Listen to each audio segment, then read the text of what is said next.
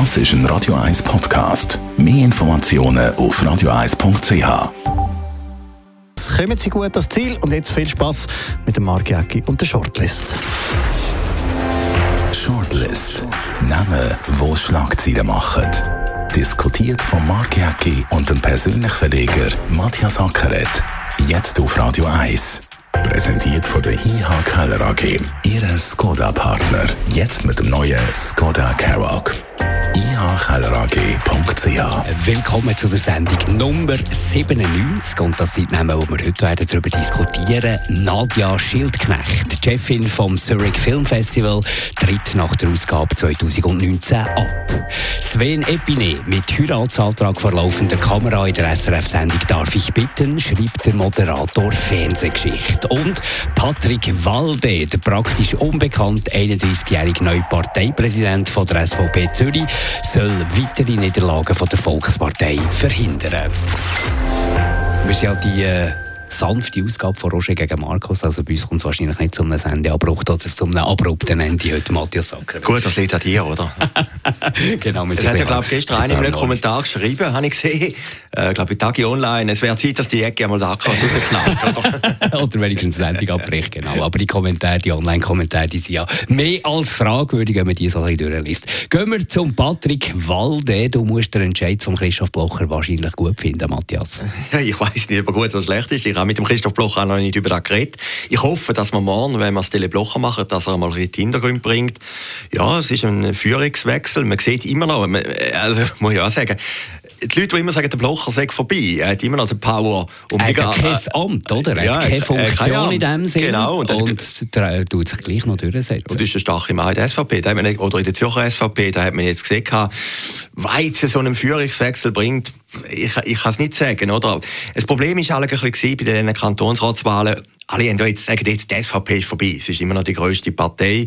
Und alle haben auch irgendwie ein bisschen Verbarmen mit der SVP. Müssen sie auch nicht haben. ähm, äh, äh, sie hätte einfach nicht können mobilisieren oder? Das ist irgendwie so ein Mammutthema gekommen. Also die Klimadebatte hat der Christoph Blocher in seiner Analyse abgebracht, dort äh, an der Delegiertenversammlung, wo da Videos umgeistern, die ich mir alle angeschaut von diesen Brandreden, die da geschwungen wurden. Also ein, ein Punkt zeigt die Klimadebatte, die es überrascht hat. Oder? Dass die so gross ist geworden, dass die ist gekommen. Aber er hat eben auch Führungsschwäche in der SVP Zürich äh, hat er vermutet oder hat er gesehen. Und das ist natürlich ein brutaler Angriff gewesen, da auf äh, ja, Antien oder ja, auf, äh, auf ja. Conny Langhart. Ja, ja natürlich ist das brutal gewesen. Gestern ist gestanden in der NZZ Blocher-Prinzip in der realen Umsetzung, oder? Und das ist natürlich schon gewesen.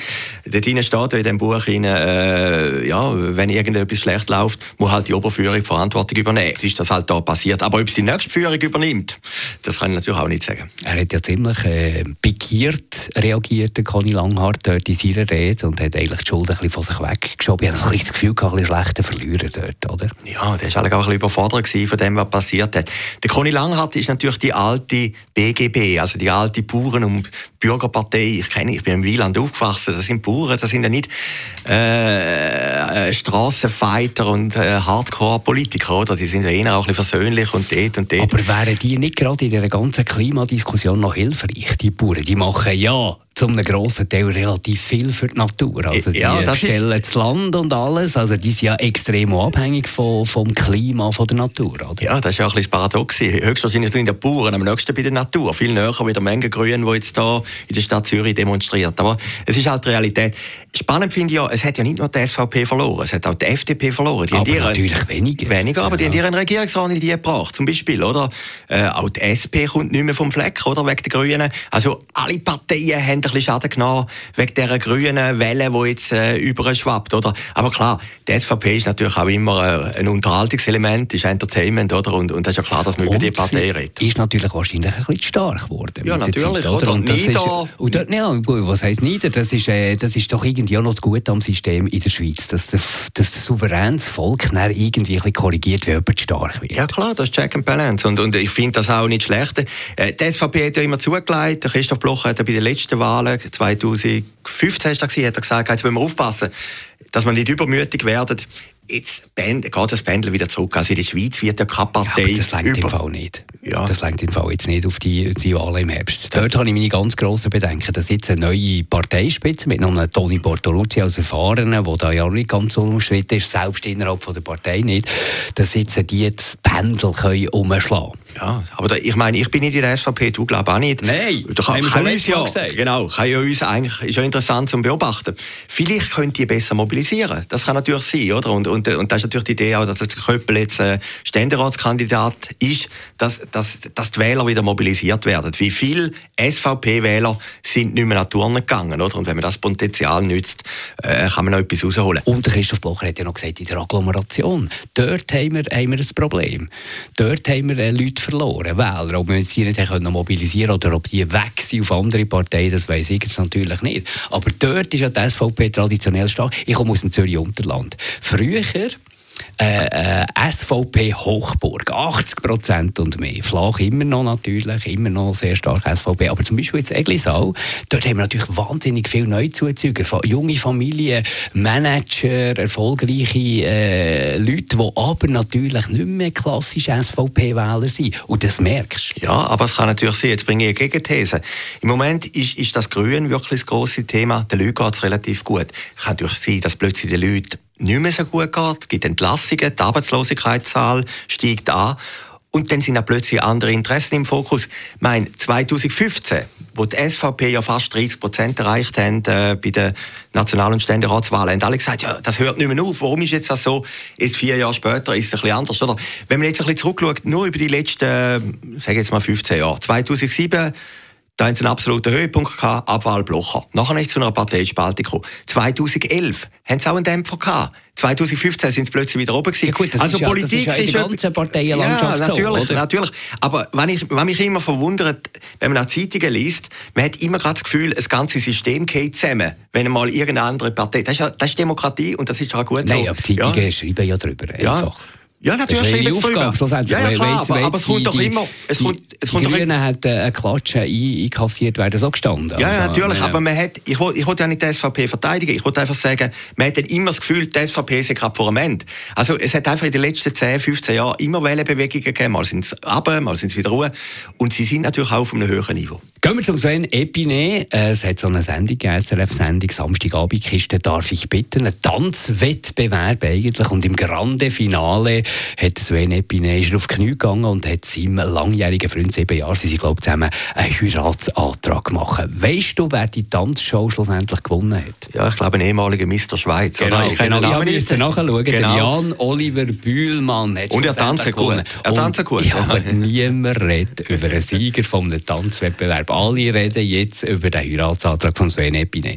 Und von dem her muss man sich fragen, ist das der richtige Ort für so etwas zu machen? Ja, da muss Epine selber entscheiden. Also für ja, die Sendung, für, er, hat ja, er, für, klar hat er entschieden. Für die Sendung selber ist es ja gut, hat Schlagzeilen gegeben. Also die Frage ist, wenn mich immer überlegt, ist es inszeniert? Weiß der andere, dass der die Frage ja, Wahrscheinlich steht? nicht so, also, ich meine, es ist schon authentisch übergekommen, das Ganze. Genau, oder? genau. Also, also es ist, äh, der Söhne hat eine zittrige Stimme, der andere völlig überrascht. Ich glaube nicht, dass es gespielt und inszeniert ja, ist. ich finde halt immer bei so einer Situation, der andere kann ja nichts machen, als Ja sagen. ja, also, ja, äh, es, es, ist ja nicht das erste Mal. Also, Monika Fasnacht hat das in ihrem letzten Samstagsjahr angemacht mit ihrem Partner. In Deutschland, habe ich nachgeschaut, hat es im Fall 2011 Monika Lierhaus, das ist der große Superstar, die große Sportkommentatorin, die hat dann nachher auch einen Heiratsantrag an ihren langjährigen Lebenspartner gemacht. Und sie hat dann später das irgendwie bereut. Sie hat gesagt, das sei ein Fehler gewesen. Der andere hätte ja gar keine Chance gehabt, oder? Und wenn wir das nochmal anschauen mit dieser Lierhaus, der andere war auch völlig überfordert. Gewesen. Und Gut. ich finde, du hast eigentlich das Medium auch ein bisschen... Gehen wir, ja. aber gehen wir jetzt ein bisschen davon aus, ausser in ja. der ehemaligen Sendung, äh, wie heisst es, die Liebe, nur die Liebe zählt, mit dem Kai Pflaume, dort jetzt ab und zu dramaturgisch jemand gegeben, der Nein hat gesagt. Aber nehmen wir mal an, du machst einen Heiratsantrag äh, mit einer gewissen Sicherheit, dass der andere wahrscheinlich nicht Nein Nein sagt. Ja, 90 Prozent muss drauf gehen, ja. Ah, aber der Punkt ist doch der, äh, muss so etwas in der Öffentlichkeit? Vielleicht bin ich ein bisschen konservativ, ein bisschen klassisch, ein bisschen zu romantisch, aber ist das nicht etwas für die zwei selber? Grundsätzlich, egal ob Mann und Frau, egal ob Mann und Mann, egal ob Frau und Frau, ist das nicht für die äh, ein intimer Moment, den du irgendwie für dich selber solltest feiern? Ich finde es immer, es gibt ja auch in Stadien dauernd irgendwelche Heiratsanträge, an Konzerten gibt es Heiratsanträge, es gibt dauernd Heiratsanträge in der Öffentlichkeit und mir tut das körperlich immer ein bisschen weh. Ich schäme mich immer ein bisschen fremd. Ja gut, es ist, ich meine, wenn einer das öffentlich macht, ist er alle der Typ dazu. Das, das Sven Epine ist natürlich äh, eine öffentliche Figur und äh, ja, der wird sich schon überlegt haben, warum das er es macht. Aber gerade der Profi weiss ja, was, äh, was ja gut, eben, es ist jetzt gut angekommen, offenbar in der Bevölkerung, ich weiß nicht so genau, aber äh, ein Profi weiss ja ganz genau, was geht und was nicht. Darum hat es mich noch erstaunt, dass nicht irgendwie jemand vom Publikum gemacht hat oder irgendwie ein unbekannter Tänzer oder so, sondern einer von diesem Format wie das Sven Epine. Du, vielleicht ist er auch emotional einfach übermannt in dem Moment. Kann ja sein. Also, das wissen wir ja nicht, oder? ich finde halt immer schlussendlich, der Show must go on. Und es ist natürlich ein Bestandteil von dieser Show gewesen. Also man hat ja, eben wie du vorhin gesagt hast, den Sieger kennt man nicht. Man hat immerhin über das geredet. Ob jetzt eine Fernsehgeschichte ist, das weiß ich nicht. Oder? Aber, aber es ist auf jeden Fall, es ist Werbung fürs Fernsehen. Man hat auch wieder über das geredet. Brandaktuell, Nadia Schildknecht, heute Morgen ist rausgekommen. Die Handelszeitung hat das als erstes veröffentlicht, dass die Chefin vom Zurich Film Festival nach der Ausgabe 2019, also ist das Jubiläumsjahr ja jetzt, abtritt und äh, der NZZ dort Platz macht oder muss Platz machen. Was sagst du zu diesem Rücktritt? Ja, ist eigentlich Sie haben ja das Filmfestival vor drei Jahren Mehrheit abgegeben an die NZZ-Gruppen, oder? Also die sind ja eigentlich jetzt die Eigentümer von dem Festival.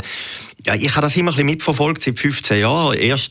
Oktober 2005 ist, glaube ich, im Corso 1 das erste Mal die Opening Night von dem Zürich Filmfestival. 8000 Leute sind dort gekommen. Das letzte Jahr absoluter Höhepunkt. 100.000 Leute, muss ich dir mal vorstellen. Äh, der Johnny Depp auf dem grünen Teppich, der, ich meine, Zürich hat man, hat man so noch nie gesehen. Und, und sie haben schon etwas geschafft, dass einfach im September, Oktober Zürich während elf Tagen so ein bisschen, ja, ein Weltstadt-Zauber bekommt. Ich kann mich noch erinnern, wo Nadia Schildknecht, ich war dann Moderationsleiter bei Radio 24, war Anfangs 2000, irgendwann, wo sie in ihrer Cafeteria ist gesessen, wo wir eine Sitzung hatten, wo sie mal das Projekt Zürich Film Festival hat umgerissen Medienpartner gesucht und so. Da habe ich gedacht, okay, wir sind dann aufgesprungen, aber dann habe ich gedacht, ui, ui, ui, das... Ja, es ist am Anfang ja ganz... Es ist ja ein kleines Festival gewesen, oder? Am Anfang 2004 hat es noch anders geheißen. Es spricht ja. eben für sie ja. und der Spöri, dass die aus dem wirklich ein, ein wichtiges Event gemacht haben für die Stadt Zürich und ich glaube auch für die Filmindustrie einen äh, Eckpunkt gesetzt haben, wo, wo Ausstrahlung über die Landesgrenzen ausgenießt. Nein, die haben etwas Grossartiges geschaffen. Oder? Am Anfang sind sie das Dritte gewesen, einer ist ja dann ausgestiegen. Man muss ja mal sehen, das ist heute ein grosses Unternehmen, das Zürich Filmfestival.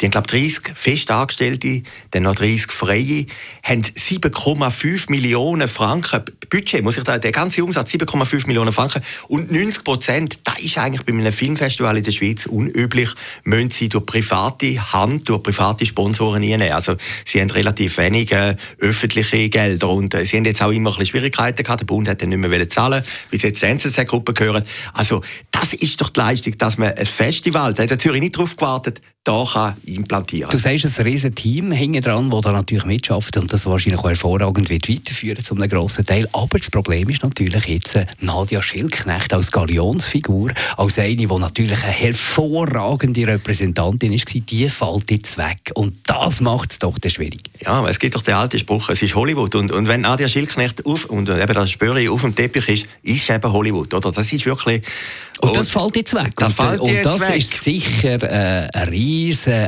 riesen Stein auf dem Weg von der NZZ zum Weiterführen von einem erfolgreichen Filmfestival. Ja, natürlich. Äh, du kannst es ja dann nicht kopieren, aber du musst ja gleich ein bisschen DNA behalten. Das ist nicht ganz einfach. Und es ist natürlich ein bisschen personengebunden. Also, was die Nadia Schilknecht angebracht hat, auch mit den Sponsoren zum Beispiel. Oder? Das, äh, ich, ich, gebe ja selber ein Heftchen aus. Ich weiß, wie das ist, wenn du immer um Geld musst nachrennen musst. Ich muss sagen, die sind befreundet. Ja, ja, wir sind, ja, ja, wir sind befreundet aber ich muss einfach sagen, die Leistung von dem Zürich Filmfestival finde ich großartig. Und zwar, das hat vor drei, vier, am Anfang haben alle immer gesagt, es ist etwas Fremdes und ist etwas konstruiert. Und plötzlich ist es ein Teil geworden von Zürich, wie sehr, nicht gerade 16 Leute, aber fast wie 16 Leute. Und man hat überall in der ganzen Stadt ist das Signet gewesen. Und, und das ist doch großartig. Also wenn, wenn plötzlich auch die Stadt mitgeht, 100.000 Leute, das ist doch enorm viel. Und von dem her bleibt zu hoffen, dass das gut aufgeleistet ist und dass die NZZ wirklich die richtigen Leute haben. Es ist nämlich entscheidend, dass du die richtigen Leute hast, die da weiterführen können. Wir wünschen auf jeden Fall beiden, Nadia Schildknecht, aber auch dem Zurich Film Festival, nur das Beste für die Zukunft, dass es gut weitergeht für beide. Und wir freuen uns auf die nächste Ausgabe Shortlist in einer Woche.